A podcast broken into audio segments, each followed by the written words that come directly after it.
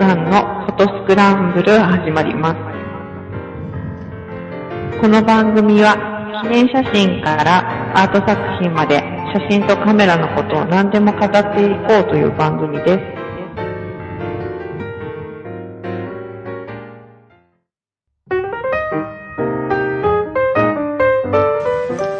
はい、えー、スノーさんのフォトスクランブル始まりました。お送りするのは私、スノーと、はずけと、戸籍でございます。はい、えー、すごいペースで収録をしています。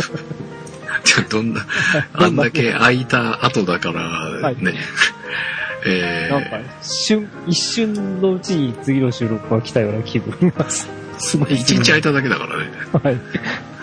えー、まあちょっと、し収録のタイミング的に、えー、前回の収録から一日空けて、えーはいもう一回今日収録ということで、ああ、もうこれ言っとこうかな。えっ、と、ええ今日が、えー2015年の7月20日23時10分になったところでございます。これ言っとかないといつ配信するかわかんないからね。まあ一応すぐ配信するつもりではありますが、はい。はい、えー、久々に収録始まったと思ったらこのハイペースな感じでいきたいと思いますけども、はい。えー、配信したらすかさずこうリツイートしてくれたり待ってましたと言ってくださったり、えーき気にしてくださってる方がまだいるんだというね、えーちょっと安心したり申し訳なかったりいろいろありますが、えーししばらくは多分大丈夫だと思いますので、またお付き合いいただければと思います。えーだいぶ暑くなりまして、なんかパソコンがヒーヒー言っておりましたが、えー分解清掃した結果、今順調に動き出したので、頑張ってお仕事しようかなっていうところで今収録をしております。えー今週はスノーさんの古典のお話と、えーだいぶ間が空いてたのでいろんなものが出てきてるぞっていうね、えー結構いろんなの出てきてたので、あ、あ、っていつもこの収録のことを思い出すんですが、なんかさーっと過ぎていて、そういえば出てたねみたいな状態になってしまっているので、そこら辺ちょっと今週はいろいろひっくり返してみたいなとます。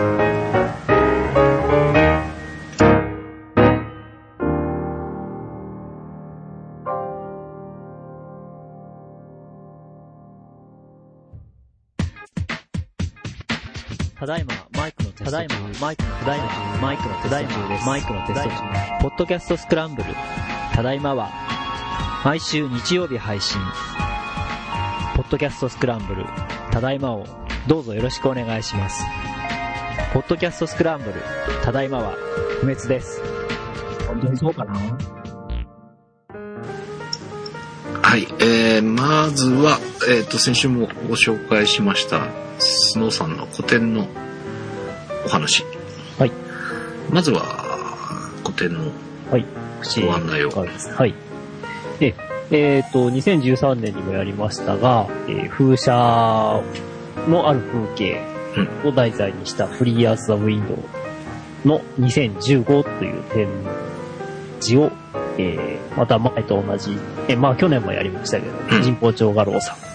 で、えー行います。はい。で、えー夏の真っ盛りのお盆明けがちょっとみんな疲れてるんじゃないかと思うんですが、くはいそうね、去年と時期がちょっと違うっていうことなんだよね。そうですね。去年は確か5月末だったか、うん6月で、まあ、まあちょうどいい時期って言えばちょうどいい時期だったんですけうんうんど、はい。今回はまあ、ちょっといろいろ、いろいろなんか、いろいろな都合をいろいろやってたら8月に、うん。うん。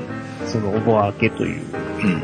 時期になりまして、8月21日から、えーの金曜日から9月6日の日曜日、ということになってます。うん。はい。えー、時間は、まあ、あの、いつもの通常営業なんですが、12時から、えー午後6時で、金曜日は19時。うん。うん。お休みは月曜と火曜です。うん間違いないでください。うん。ということです。はい。はい。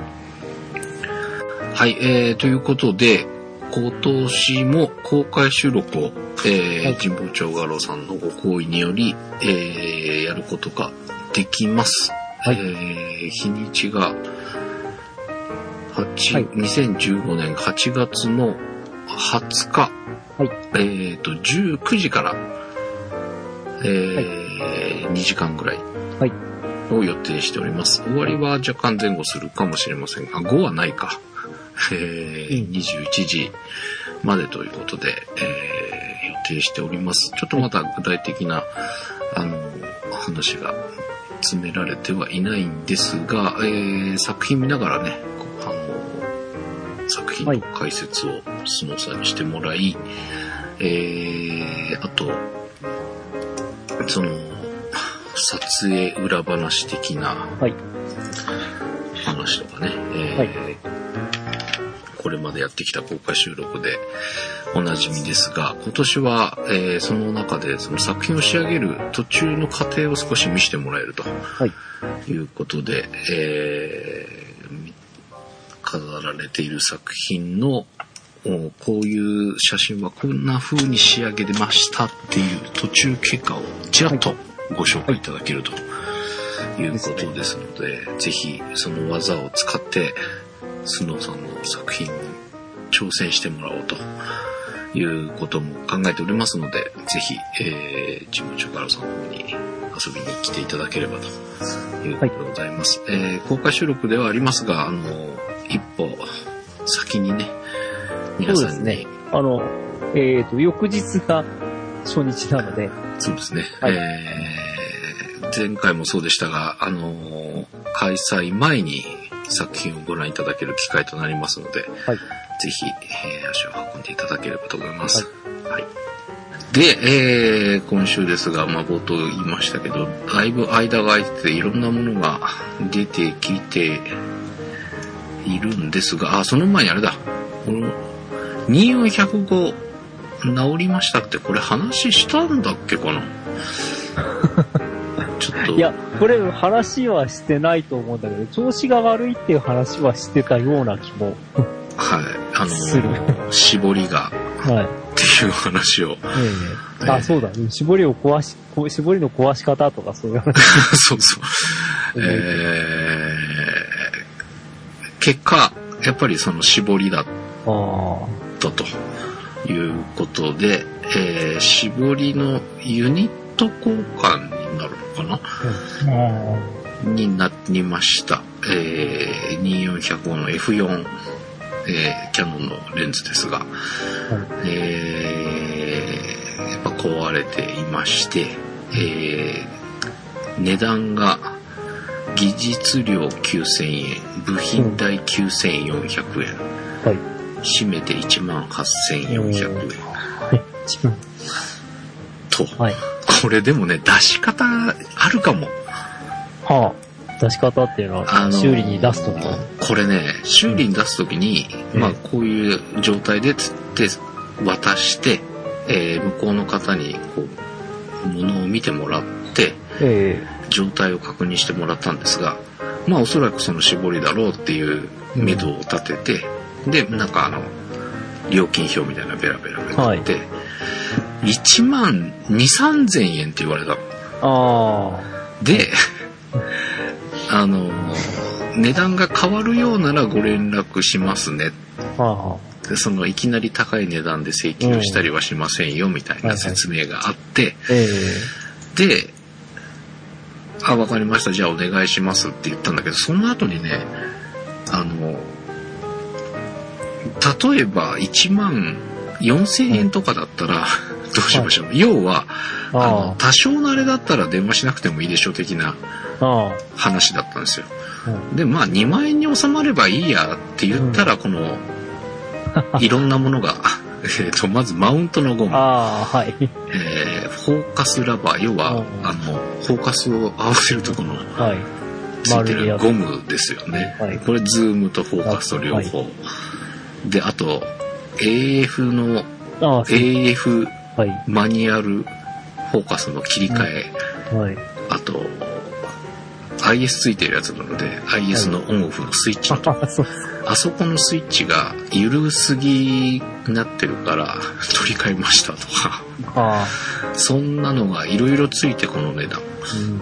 うん。なので、必要なもの以外を除いたらもうちょっと安かったかもしれない。ああ。っていうね。まあ、綺麗になってきたから別に、さほどやられたっていう感じでもないんだけど、あーきっちりカツカツ使ってくれたな、みたいな。なるほどね。いや、どう、どうなんだろうな。うん。多分、担当の人っていうか、こう、修理する限りはちゃんとしてあげたいって思ってると思うんですよね。ああ、そうね。うんそうね。あの、プロサービスだと、うん。いや、これいらないんだけどって言うと、うんいや、新品同様じゃないと修理したっていうことにはならないんですみたいな。そういう、まあ、新品同様とは言わなかったんですけど、うん。完全に、こう、感、感動、感動って完璧な状態です。うんうんうん。じゃないと、あのお渡しできないんでって言って、例えば、フォーカスラバーじゃないけど、うんなんだったっけ、グリップのラバーとか、うん。ちょっと剥がれかけてた時、うだいぶ昔なんですけど、うん。そしたらそれ全部直して、ピカピカになって帰ってきたのはいいんだけど、うん。その、グリップとかのラバーの取り替えに何千円とか言って、うん。書いてある別に直さなくてもいいのに、ちょっとめくれてるだけなんだからとか言ったら、うんいや、あの、プロサービスの場合は、とか言われました。へえ。だからそれからなんか、出すとき気をつけて、あの、めくれそうだったら自分で接着す あでもね、ラバー系は変えられるとき変えた方がいいと思いますよ。そうなんですね、活性分解を起こすから、うん。あの、ベタベタになるんですよね、そうそう。うんグリップ系は。はいあのーカメラの本体のグリップとかで、溶けて、これあかんってなる頃になるとパーツなくなるんで、おーそうそれを考えると、うん乗っかっちゃった方がいいよううな気もしますけどね。あの、まあフォーカスラバーとかズームラバー伸びちゃってぐにゃぐにゃになっちゃうんですよあ、確かにね。うん。あの、まあ、だから変えられても、ええとは思わなかったんだけど、まあ、預け、またこのために預けるの考えるんだったらね、まあ、まとめて直してくれちゃってよかったっちゃよかったんですけど、ええまあそんな。でも、あの、なんだっけな。えっ、とね、前言ったけど、前玉のとこにちょっと埃入ってた。のも言ったんだ。うん。これ、こ、見てもらって、これが気になってしょうがないんだよねっていう話をしたら、あ、これオーバーホールしないとここ手といかないんですよね、みたいな話で、でもこれぐらいだったら影響ないと思いますよ、とかって言われてたんだけど、うん。まあじゃあできる範囲でいいですっていうことでお願いしてたら、それ綺麗になってた。ああ、よかったもです。う、おーこれはラッキーとか思って、ああのそれもあったんで、あの、まあ納得で、はいはい。はあの、文句はないんですけど、あの、頼み方、これ1万5千円以内でって言ったら多分それに収めて何か削ったんじゃないかなみたいなね。うん。いまあ、それ、そのぐらいはや、あ、ね、やってくれるんじゃないでしょうか。っうん。て 気がする。まあでも、えー、おかげさまで綺麗になって、えー、問題も解決したので、大満足な状態で今使ってはいるんですが、えー、今度ね、17、40が、なんか怪しい挙動をしていて、あの、2400本でこの、今回修理出した時に出たエラー表示が1回だけ出た。うわっと思って、これはまずいかもって思ってたんだけど、とりあえずそれから、何回だったっけな ?3 回はい。宿泊体験学習に行きましたけど、今んとこ取れているので、あまあ、夏休み入ったので修理出さないとダメかな、みたいな。うんまた2万円かとか思って、ちょっと頭を抱えています。あ。まあ、壊れてから修理出すのと、うん。まあ、オーバーホールお願いしますっていうのと、どっちがいいんだろうっていうのは、時々考えるけど、まあ、オーバーホールをおすすめしますけどね。うん。仕事で使うんなら。うん、まあ、とりあえずちょっと、まあエラー一回出たのは出たので、多分、そう長くはないと思うんだよね。はい。なので、まあこの、まあなんかい、いつ壊れるんだと思いながら撮ってるきっと嫌だよね。精神衛生上良くないので、それを考えるんだったらやっぱり出しとこうかなっていうところで、まあちょっとこの夏休みに入って、えー学校が休みの間に出しに行かなきゃなと思っているところですが、あと 70D のえアクセサリー集また壊しちゃった。あ、そうっすか。7D 壊したのの続き、70もこうクリップオンつけてる状態で足を滑らせ、手すりにクリップオンをぶつけ、ガンとやってしまい、あ70の時みたいにすっぽ抜けたりはしないかったんですけど、すあの、接触が悪くなってしまって。えークリップオンつけて、ちょっと手前に傾けると光るんですが、手を離した状態だと、ふもう完全に同調していないっていうね。こわまだやっちゃったみたいな。これもいくらかかるのかわかんないんですけど、これも休みのうちに出しておかないと、かなという、ちあょーっと痛い、やらかしちゃったがありまして。で、やっぱりあれだね、その1740、そのエラーが出てから、明け気味で撮ってたら全然調子がいいので、多分、絞るのが結構勇気いるみたいな。絞ってから切るときにちょっと大丈夫かな大丈夫かなって思いながら撮ってましたから、今のとこ8で切っても大丈夫だったので、はい。とりあえずごまかし使ってますが、はい、えー、そんな感じでございました。お疲れ様でした。えー、皆さん機材は大丈夫ですか？えーっと、40D がお釈迦になりまして。え、お釈迦？あ、そう、そうそう。あの、まあなんか、気に入ってたのでずっと使おうと思ってたんですけど、うん。あのーなんか電池の減りがめ、めちゃくちゃ早くなって、ああ、もうなんか、何時間っていう、ー。うん。あって、なくなるんで、うんおかしいなと思ったらそのうち、こう、メイン電源入れてもつかなくなって、うん。出しに行ったら、うん。あ、もうこれはリークしてますね。漏漏電してますっていうんですようん。水ですかね。多分そうですね。で、メイン基板も変えなきゃっていう。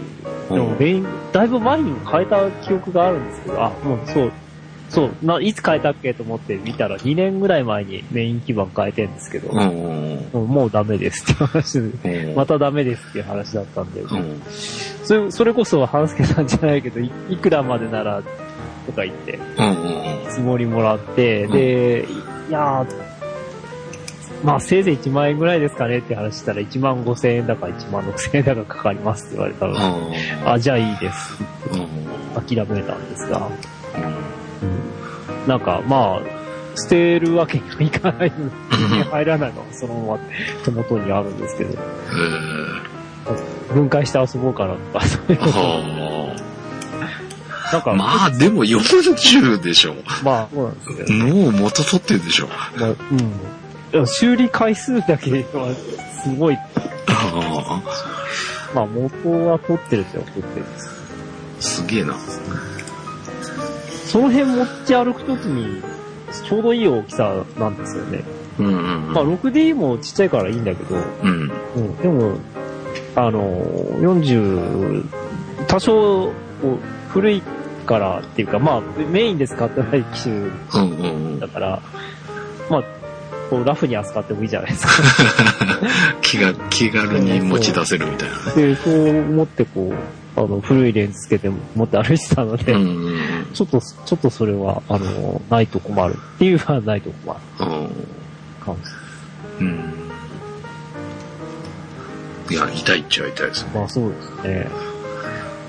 で、まあなんかいろいろ、そその後、いや、70D を買うべきか、にするべきかとか、いろいろ考えてるまだ結論が出ず。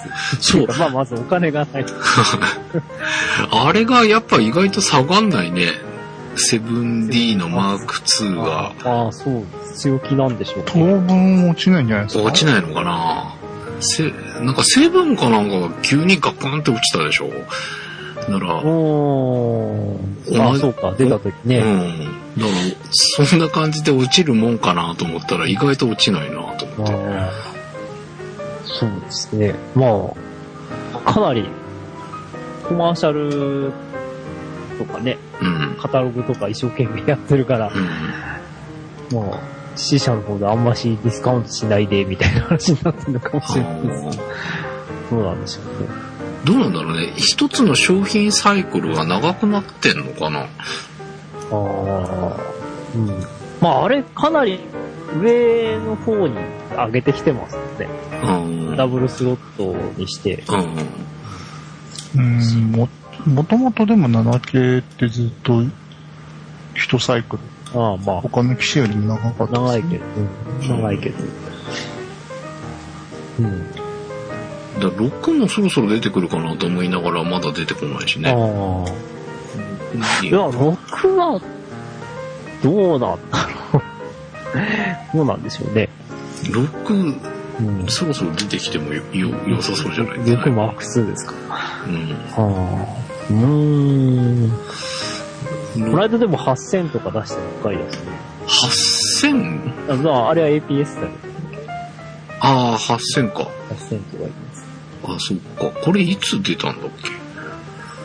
えーっと、CP プラスで出てたので、し発売あるっていうか、5月とか6月とかそうだったような気がするんだけど、違ったかな。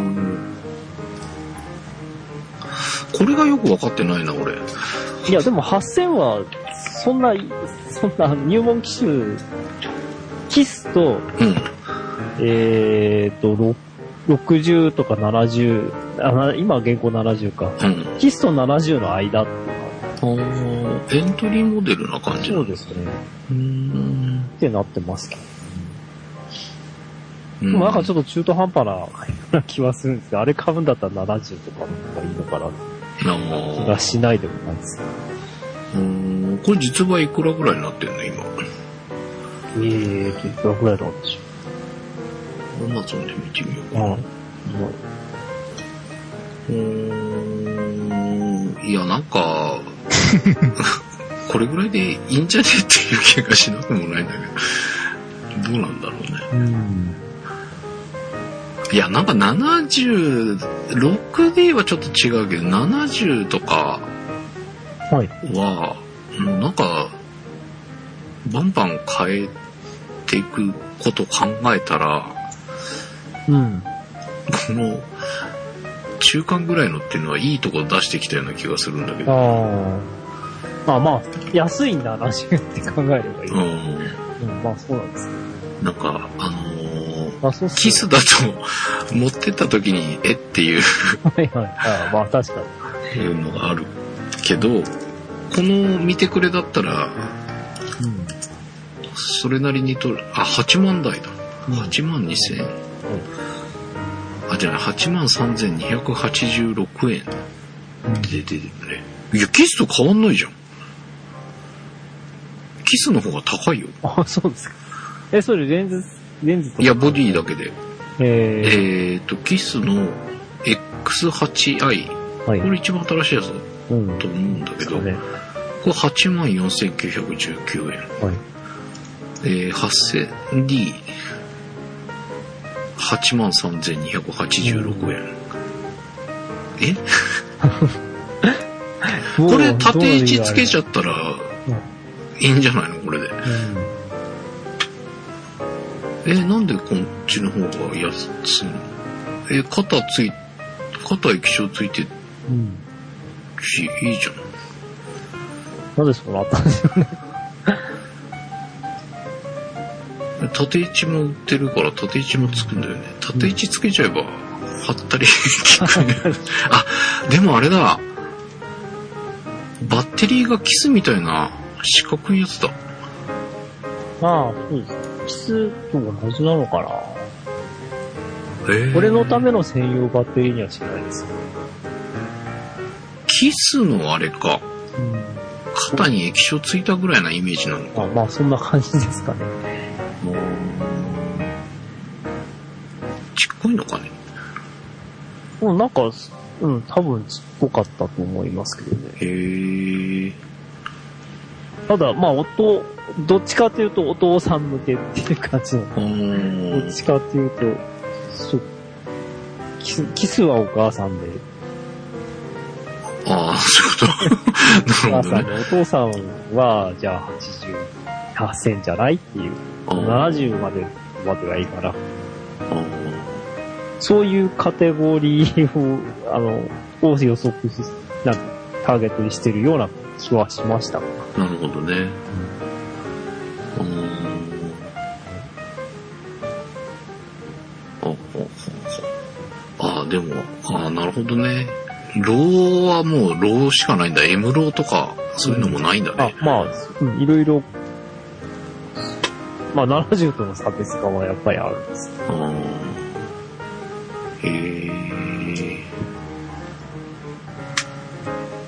でも、バリアングルついてたり、なんか、いいじゃん、これで、みたいな 感じもしなくはないけどね。まあ、サブカメラというか予備カメラとしてうん十十分なんじゃないでしょうか。うんなるほど。で、えーと、まあ、キャノンばっかりになっちゃってあれなんですが、えー、Mark II は見ました ?7D Mark ああ II。、じゃ、あのーこの間 70D を真面目に比較しようと思って、うん。あそこに、あの、サービスセンターというか、あの、ショールームに行って、うん。いじってきましたが、うん。やっぱり 7D 欲しいわ、とか思って帰ってきました。え、やっぱ70より7、まあ、そりゃそうか。あまあそうなんですよ。あの、結局何が一番違ったかっていうと、 RAW の時のあの、連射した時のうんバッファーが全然違うので、あへー。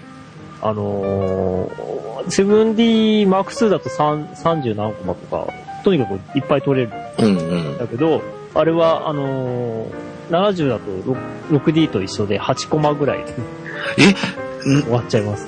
7D の Mark II って RAW、フル RAW で30枚とバッファーで取れんの？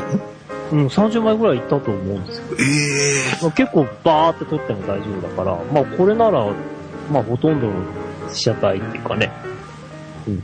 あの、まあレカーレースみたいな撮る、撮る、でも撮らない限り大丈夫なんじゃない？ええ良さそうね。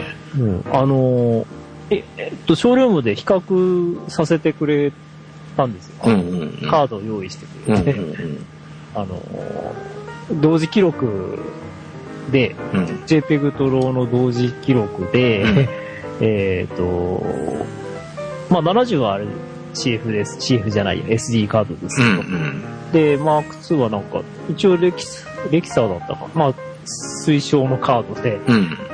あの CF カードで、うん。で、やっと、いっぱい、バッファーいっぱいになるまでうん。取って、で、何何秒ぐらいで、こう書き込めるかうん。なとか、うん。やってみたんですけど、うん。もうさ最初、その、取れる回枚数が全然違う。うん。あの、まあ、バッファーいっぱいになってから書き込むのはそりゃ時間はかかるんですよ。それも、溜まってる枚数が多いからってことでしょ。うんうん。でもすぐ次は取れるじゃないですか。うんうんうんうん。取れるのがまあ何枚かあるので、うんやっぱり違うわな。感じはしました。おうん。ーいいね。まあ、ただ重い、重くてでかい。あ、そう。あの、7D の前のやつよりなんとなく膨らんだ感じがしますし、へえ。重いかどうかはわかんないけど、でも、でかいです。へえ。え、70と比べてそういう感じするの？あ、70と比べたら結構でかいですよね。あ、そうなんだ。うん、と思います。あ、肉厚な感じです。うんへえ。あどどっしゃりある感じ。あ、そうなんだ。ずっしり。まあその分、まあ結局、まあ前言ったけどあの、えっ、と、なんだっけ、えー、コマーシャルですごいでっかいレンズ。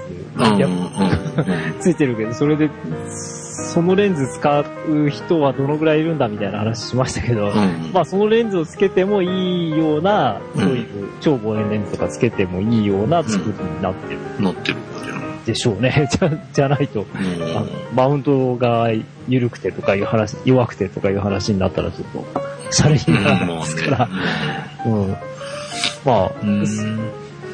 まあそう、実際にあれを、あの、超望遠レンズ売れてるかどうか知らないですけど、使っても大丈夫な、そういう作りな感じは手に持って、うん。とありました。いいなえぁなんかやっぱいいな。そうね。これダブルスロットがやっぱいいなまあそうですね。うんうんえー、っと、うん、まあもう今現在でボディが17万9310円。うん。欲しいね。まあ、まあ、まあいいね。あ、でも10月30日なんだ。もう結構経つよね。あ、もうあの、ファームウェアとかアップデートされましたし、また新しいファームウェア出たし、うん。うん。はなかなか、やっぱせいいいいな。い。まあ、こう、うんね好感度とかちょっと試さなかったんですけど、うん。あとは何を試したんだったかな。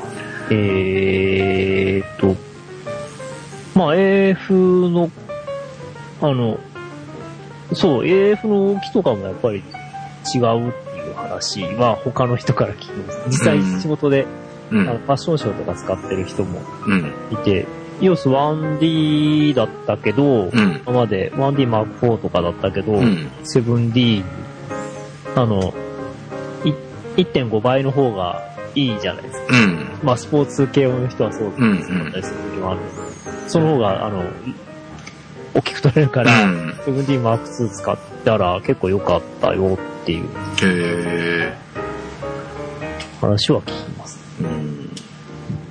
まあ、新しくて良くなかったら困るんですうんいや、でも、ワン使ってた人がいいって言うんだったら、うんちょっといい感じするよね。うん、まあ、そうですね。うん。なるほどね。はい。うんまあ、確かにこれは良さそうな気は。セブン良かったしね。まあ、それの光景って考えるとまあ、シャッター音とかうるさいですけど、相変わらず。あ、うるさいんだ。はい、うるさいですね。でも、静音モードあったっけ？あ、静音モードもなんか試してた気がすまあ、S。あるでしょう。うん。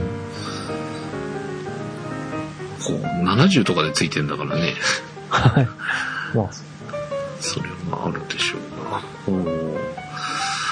なるほど。いやー、やっぱ欲しいなって思い、思ってしまう。しょうがないです。はいで、えーっと、最近出たのが、5DS。はい。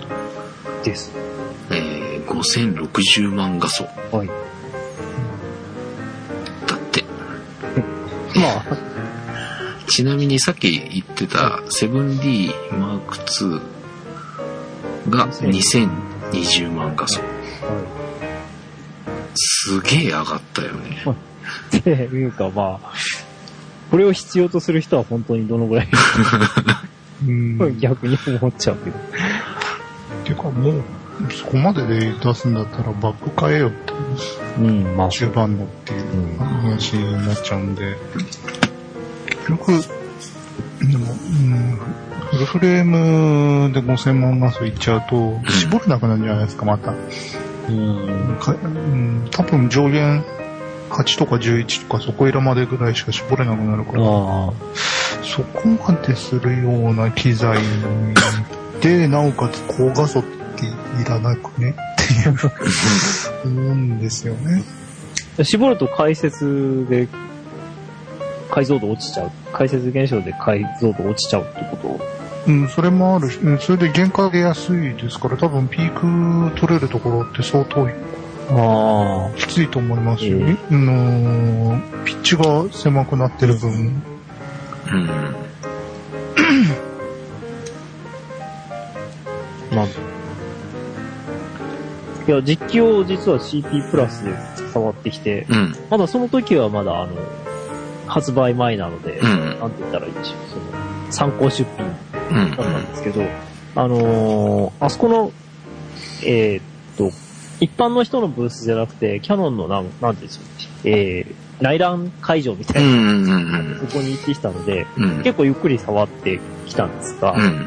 あのー、あれと、えーっと、ローパスレスのやつが、あ、えっ、と、さっき、5DS、そうですね、5DS と 5DSR。SR うん。で、同じ条件で、同じレンズついてたんで、同じ条件でちょっと取り比べてみたんですけれども、うん。あのーあそこの横浜の、なんホテルが隣に立ってるじゃないですか。CP プラスの会場の隣に、うん。ホテルっていうか、まあ高層ビルが。うん。で、こっち側から窓越しに、その、ホテルの窓の、いっぱい並んでる窓を広角レンズでちょっうん。と同じように撮ってみて、あの、液晶モニターでの比較なので、これはもう何とも言えないんですけど、うん。こう拡大してみると、うん。やっぱりロローパスレスの方がすごいこう、エッジがちゃんと効いた窓、窓一個一個の描写が、こう、すごいエッジが効いてるんですよ。へー。すごいクリアな、おう。うん、あの、感じで描写されてて、うん。で普通の 5DS のは、まあ、それだけ見れば普通なんですけど、うん。比較すると、なんとなくこう一枚ガラス越しみたいな、うん。ちょっとコントラストのうん。低い。っていうかね、あの、さいコントラストというか改改造的にどうなんだろうっていう、うん。あ、差はあるんだなと思った。へー。小モニターで分かったんでびっくりしたんです。あれなんだっけ？D、D800 と同じで、ローパスのキャンセルがついてる。でしたっけ？レスじゃないんですよね、確か。あそうなんですあのーガラス1枚入れて、そのローパスのキャンセルのガラスが入ってるっていう。うん。あじゃあ、あの、内容は一緒、内容っていうか、えーセンサーは一緒、同じセンサーは一緒で、で、あのー作り方が、えっ、と、なんだ、センサーとその手前の部分がちょっと違う。えうん。あ、じゃあそのロー、ローパスレスっていうよりは、ローパスキャンセルみたいな。ーうん。っていう風に作りなんかアあナウン。ローパスフィルターをか、効果をキャンセルした高解像度バージョン書いてあの、D800 と D800E ええで2種類出てて、それも同じような感じで、あー1枚ガラス挟んでっていううん。やつでしたね。でもそれでもやっぱり効果は出るんで、う。うんん。あの代わり、でもスタジオで使って洋服撮る人とかだと、うん。うん逆にあるとか、うん。キャンセルしたら下下で今度あの、終われが、あれが出るけどはいどうすんのかねっていうのもあるしう、ん。で、やっぱりその8 11絞れるかどうか微妙っていうラインなのは、それはちょっと使いどこ難しくないですかって思うんですよね。うん。まあそうですね。実際のところどうなんだろうっていうのはあります。なあちょっとその辺がどうすんのかなっていう、うん。立ち位置がよくわからないカメラになりつつうん。あるなぁと思いながら見てました。なるほカタロカタログだと、一番絞り込んでるのは F16 っていうのがありますね。ど。うん。うん。あと、使えるレンズないんですよ、多う分。ん。そう。いいレンズしか使えない。うん。いい単焦点とか、うん最新のレンズとか使うに総特化しないと、結局い嬉しくないっていう話になって、じゃあそこに何百万突っ込むんですかって話になっちゃうから、なるほどね。うん。まああんまし現実的なような気はしなかったんだけど。でも、まあ欲しい人は欲しいでしょうね。これ、常用 ISO 感度が6400までになってるんだけど、これってその、センサーの兼ね合いがあるってこと？もあるでしょうね。うん。あれでも、あれいいくらするんでしたっけ、これ。えーと、よ40万とか50万とかしますよね、確かね。S48 万。えっ、とね、5DS で44万。うん 5DSR のと48万。45払うんだったら、多分、スタジオで撮る人だと、あのーなんだっけ、アルファ7のマーク、アルファ7の R のマーク2が出たんで、うん。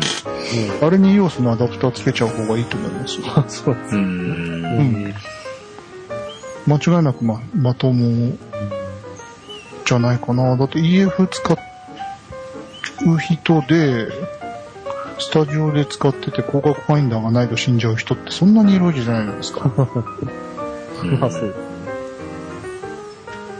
うん、で、それだったらレンズだけ使いたいんだったら、まるっと、った方が多分性能、性能じゃない。出てくる絵は、あっちの方が上なんじゃねえかなうん。と思うんで、正直、キャノンな、国数、なんか 7D の Mark II はすげえの出してきたなと思ったけど、そっからざっとの キャノンは本当に何考えてんだかよくわかんない あ、そうなのか。というのが正直なところです。う。うん。まあな、なんか出しとかないと、その、高、高画素を出す、出さなければっていう、うんあれがあったんじゃないプレッシャーを。これで何年か多分引っ張るんだとは思うんですけどね。で、ゴディってもともと最近はほら、ムービー屋さんがうん。動画カメラとし持ってて使うるね。のが多かっうん。たわけで、そうすると別に高画素でも関係ないうん。もう4、4K とか考えて、4、もう十分 4K あるんだ。そういう人はシネ、なんだっけ、シネマあシネマ要素あ、指定出せってことなのかもしれんけど。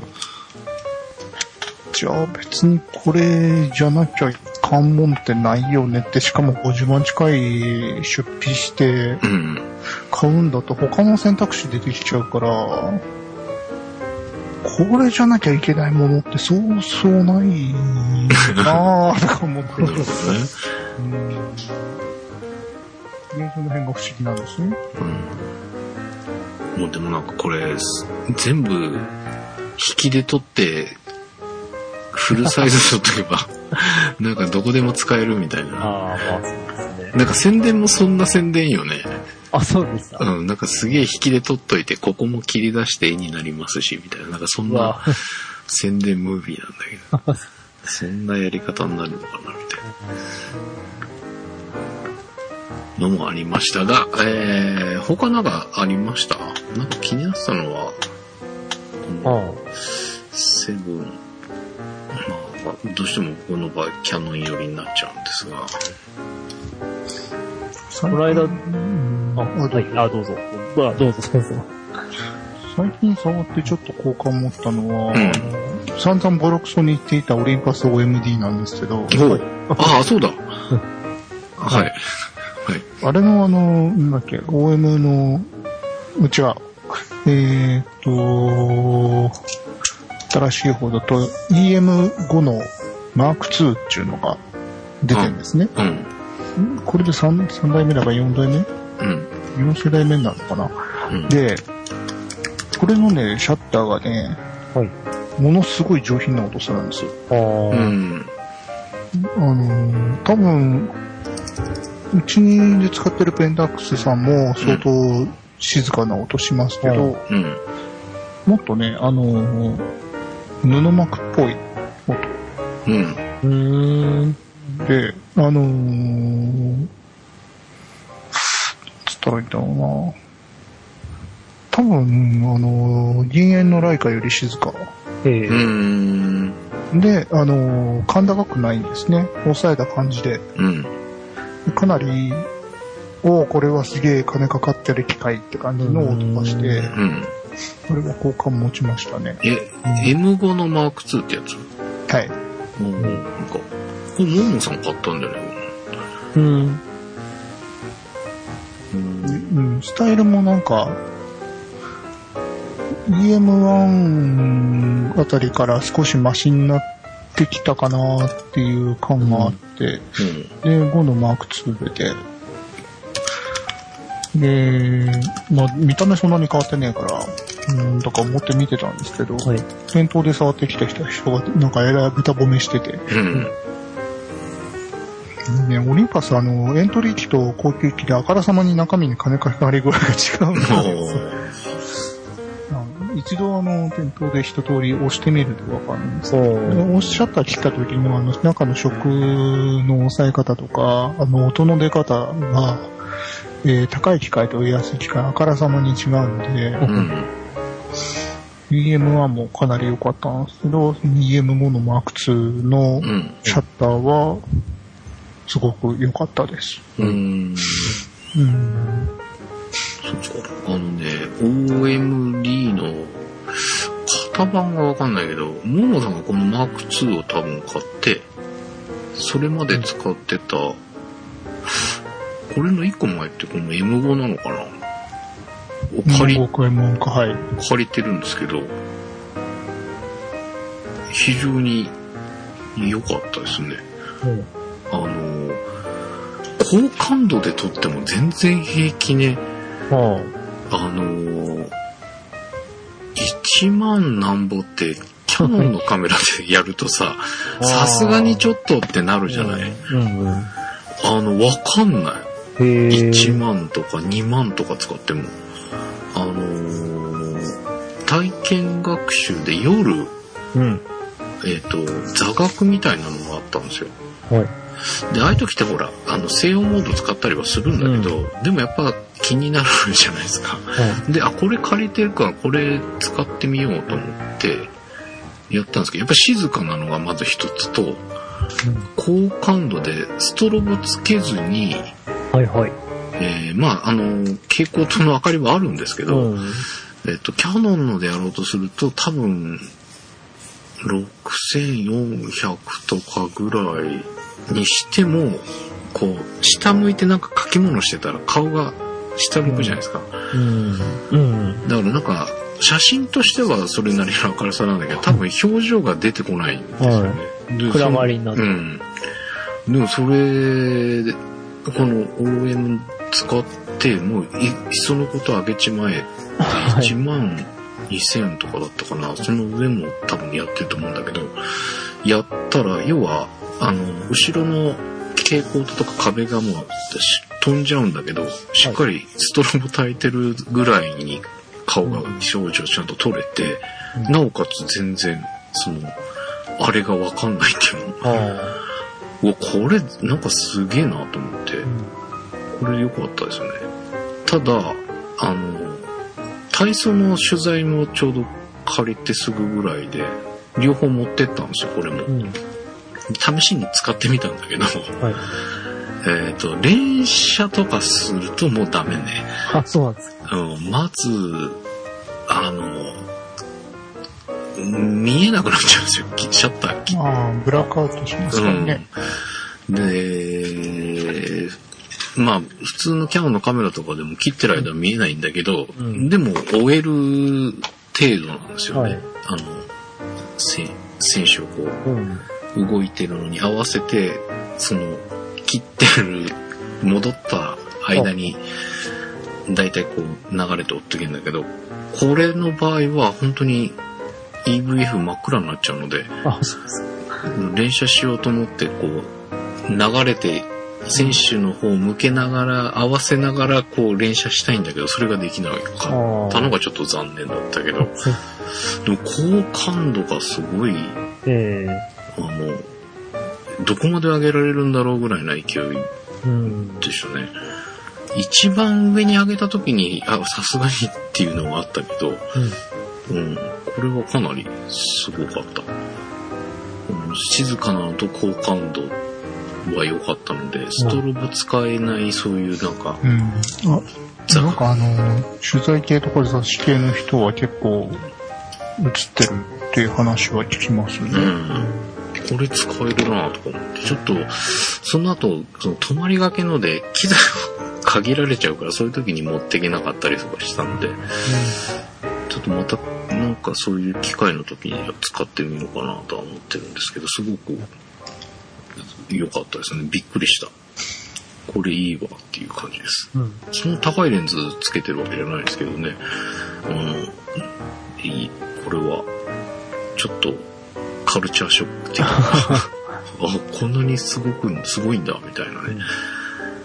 で、あの、4対3みたいなオリンパスってイメージがあるんだけど、うん。2対3とか1対1とかで全然平気にで変えられるじゃないですか。はなんで、あ、えもう全然違和感なく使えるわと思ってね、すごいちっちゃくて軽いし。だからなんかこれでもう仕事してるっていう話を聞いたことがあったんだけど、ええええでもなぁと思ってたんだけど、確かにこれでもできるなと思いましたね。その小ささでなんか言われるとかそういうことが気にしなければ、うん。もう全然 OK ですね、スナップだったら。まあ、社会深度自動的に深くなるから、うん。ね。うん、あの、安心して開放が使えるっていうのはあるかな。これは良かったです。スナップは、にはすごい。うん。うん。連射最高10コマ。行くんだけどね、うん、ちょっとね、使いづらい。まあ、暗くなっちゃうんじゃ困っうんちゃうんですね。これなんだろう、シャッター切ってる時だけじゃなくて、書き込んでる間かな？なんかね、見えない時間が長いんですよ。うん。なんでもうなんか、あのーなんだっけ、ノーファインダーではい。適当にやってとかっていうんだったらできるかもしれないけど、はいファインダー覗いてっていうのはちょっと難しかあった。ただね、あの、EVF 大っ嫌いだったんだけど、これは違和感少なかった。あ、あそう。うん。意外と反応も早かったし。で、なんか、モンさんの話だと今度のマーク2はさらに EVF 良くなってるみたいなこと言ってたので、ちょっとそれは気になるかな、みたいなね。まあちょっとメーカー違うので、あれもこれは持てないんですが、今借りてる間にいろいろ試してみようかなと思ってますので、またちょっとここら辺はお話できればと思っております。こんなとこですかね。はい。はい。えー、ということで、ちょっと長く間が空いていたので、いろいろな溜まった部分をいろいろお話をしてみました。えー、だいぶなんかね、あの、新しく挑戦してるとかいうお話もちらほら聞きますので、ぜひぜひ、こんなの撮ったとかいうのでもいいですし、こういうとこで苦戦してるとか、思うように撮れないみたいなのもありましたら、ぜひメールの方をお送りください。はいえー、メールの方は、えー、スノー PS、えー、S、違う。なんだっけ？大変だ。えっとなんだっいいスクランブル。け。はい。?P、P、え？ちょっと待って。え、スノー PS でいいんじゃなかったっけ？いや、あ、スノー P、す、ちょっと待って。はいこれで打てば。スノー PS です。アットマーク。スノー PS 大丈夫です。いいんですよね。はい。スノー、えー snowps アットマーク p-scramble.jp の方に送っていただくと、私たち3人に届くようになっておりますので、えー、いろいろ、あ写真に関することございましたら、メールの方でお送りください。ということで、お届けしました、スノーさんのフォトスクランブル、お相手は半助と、はい。その後、